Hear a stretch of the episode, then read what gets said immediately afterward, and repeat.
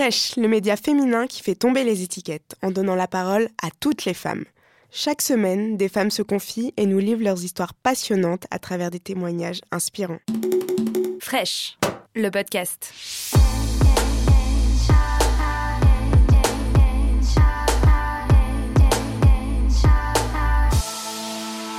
J'étais devenu un peu la risée de l'école.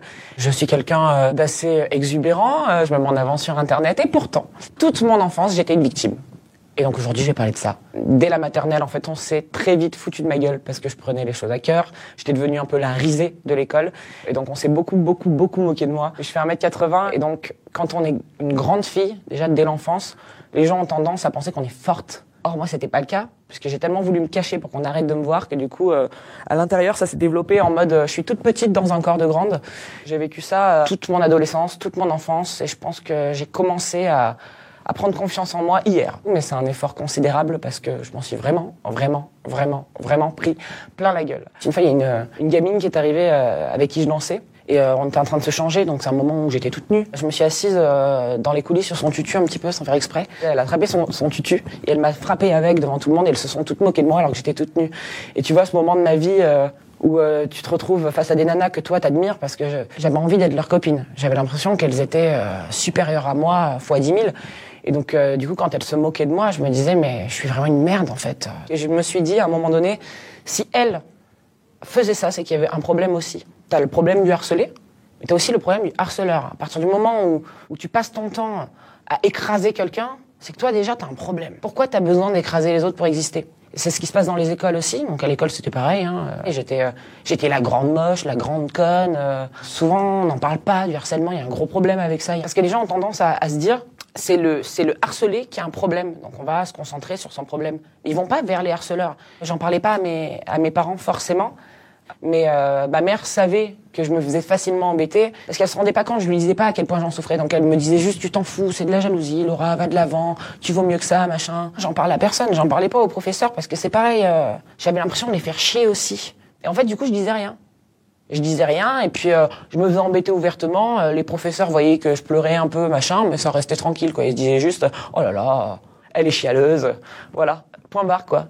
La meilleure façon d'aller bien, c'est d'avancer, de t'en battre les couilles en fait. Euh, tu t'en fous, t'avances, t'avances, t'avances, t'avances, et c'est ce qui s'est passé pour moi. Mais ça a marqué ma vie et aujourd'hui, si on me disait, je sais pas, une bonne fée, elle apparaît, elle me fait, alors, qu'est-ce que tu souhaites? Je lui dirais pas, ben, recommencer ma vie et être quelqu'un de populaire. Si j'avais été quelqu'un de populaire, je serais peut-être pas là en train de vous parler aujourd'hui. Ça fait partie de mon histoire, cette envie de me mettre en avant. C'est complètement dingue pour moi d'avoir été quelqu'un qu'on n'écoutait pas, dont on se moquait. Les seules copines que j'avais, je pense pas que c'était une fierté pour elles de dire euh, Laura Calu, c'est mon amie. Et aujourd'hui, elles sont toutes en mode Laura Calu, c'est mon amie. Forcément, pour que les gens m'aiment, tu développes autre chose. Tu développes le je vais essayer de faire tout bien, je vais tout faire pour qu'on m'aime. En fait, ça, ça, ça, sert à rien, mais tu le fais quand même. Et du coup, bah avec les garçons, ça a été pareil. Donc j'ai une histoire euh, pendant huit ans avec quelqu'un que je salue. Il m'a imposé sa vie, il m'a imposé ses choix, en lui faisant croire que je pouvais aller dans son sens. C'est moi qui ai cassé notre couple. Et c'était vraiment dans la dans la continuité de ce que j'avais vécu. J'étais en mode euh, waouh, un mec qui s'intéresse à moi. Oh là là, je pensais que ça m'arriverait jamais. Un mec qui a envie de vivre avec moi, mais pourquoi? Bon bah du coup, je vais tout faire pour que pour qu'il me garde en fait. Aujourd'hui, je me bats pour enlever euh, certaines de mes faiblesses, de croire qu'il peut rien m'arriver de bien parce que je suis trop naze, de penser que je suis pas intelligente, de penser que je suis pas capable. Alors le physique, c'est compliqué, ça a été compliqué, c'est encore difficile.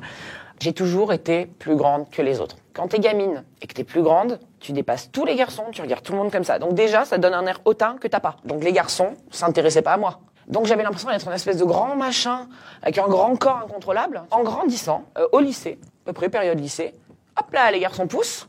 Et puis d'un coup, tu, tu deviens quelqu'un d'à peu près normal. Il y a des garçons qui ont commencé à, à me regarder. Mon premier petit copain s'appelait Fabien, je le salue au passage. C'était un jeune homme qui, qui était extérieur à mon village, donc euh, le fait que je sois une victime, il ne le sait pas. Mais moi, en fait, j'arrivais pas à croire qu'un garçon me trouvait belle, quoi. C'était, ça rentrait pas dans ma tête, quoi. Je me disais, c'est pas possible, il y a une couille quelque part, il y a une couille dans le pâté, là. Il y a, il y a deux ans, j'ai rencontré quelqu'un qui est formidable, et il est venu me voir dans une soirée, et il m'a dit, euh, oh, Laura, faut juste que je te dise un truc, mais qu'est-ce que t'es belle ce jour-là, j'étais complètement démaquillée, j'étais complètement à la rage, des taches rouges sur la gueule. Et ce qu'est-ce que t'es belle, il était tellement sincère. Il m'a, il m'a beaucoup aidé. Il m'a beaucoup, beaucoup aidé. Et il m'a obligé tous les matins à me lever, à me regarder dans le miroir et à dire putain merci d'être en vie. Parce que demain la vie s'arrête, tout va bien. C'est trop cool. Et, euh, et, ça va vachement mieux.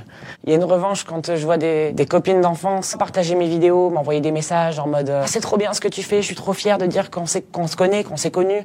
Je pourrais, euh, je vais dire, mais va te faire foutre en fait. Tu te rends compte de ce que tu m'as fait? Et en fait, même pas. Je leur dis merci. Merci d'avoir fait que ma vie est comme ça. Ça me touche, je suis désolée. Parce que ça m'aura aidé dans la vie à me dépasser constamment. Point barre. voilà. Si je me retrouvais face à moi, euh, gamine, euh, et que je devais me dire un truc pour avancer dans la vie, je me dirais juste, crois en toi, tu déchires, nourris-toi du positif, essaye de mettre de côté le négatif, on s'en fout. Pense chaque jour, euh, chaque petite chose chouette qui t'arrive, un sourire, ta maman qui est là, tes parents qui sont en bonne santé, tes frères et sœurs qui sont là pour t'accompagner. Et ouais, je me dirais, putain, merde. Je me dirais, reste comme t'es surtout. Reste comme t'es. Parce que t'es pas comme tout le monde. Et ça, c'est cool. si on se moque de toi, c'est qu'on s'intéresse à toi. Si on s'intéresse à toi, c'est qu'on pense à toi. Si on pense à te faire chier tous les jours, c'est que tu suscites de la convoitise. Beaucoup, beaucoup, beaucoup. T'es convoité, on te parle, on te regarde, c'est parce que tu ressens pas à tout le monde. Et si t'étais tout le monde, on se foutrait pas de ta gueule. Mais dans la vie, euh, je pense que ceux qui sortent du lot, c'est justement parce qu'ils sont spéciaux. Et euh, si on se fout ta gueule, t'es quelqu'un de spécial. Et ça, c'est vraiment cool. Il suffit de marcher dans la rue pour voir à quel point les gens se ressemblent. Si t'es un petit peu lunaire et tout, reste comme ça. Tire à loin. Si cet épisode vous a plu, abonnez-vous et n'hésitez pas à en parler autour de vous. On se retrouve jeudi prochain pour un nouvel épisode. Fraîche.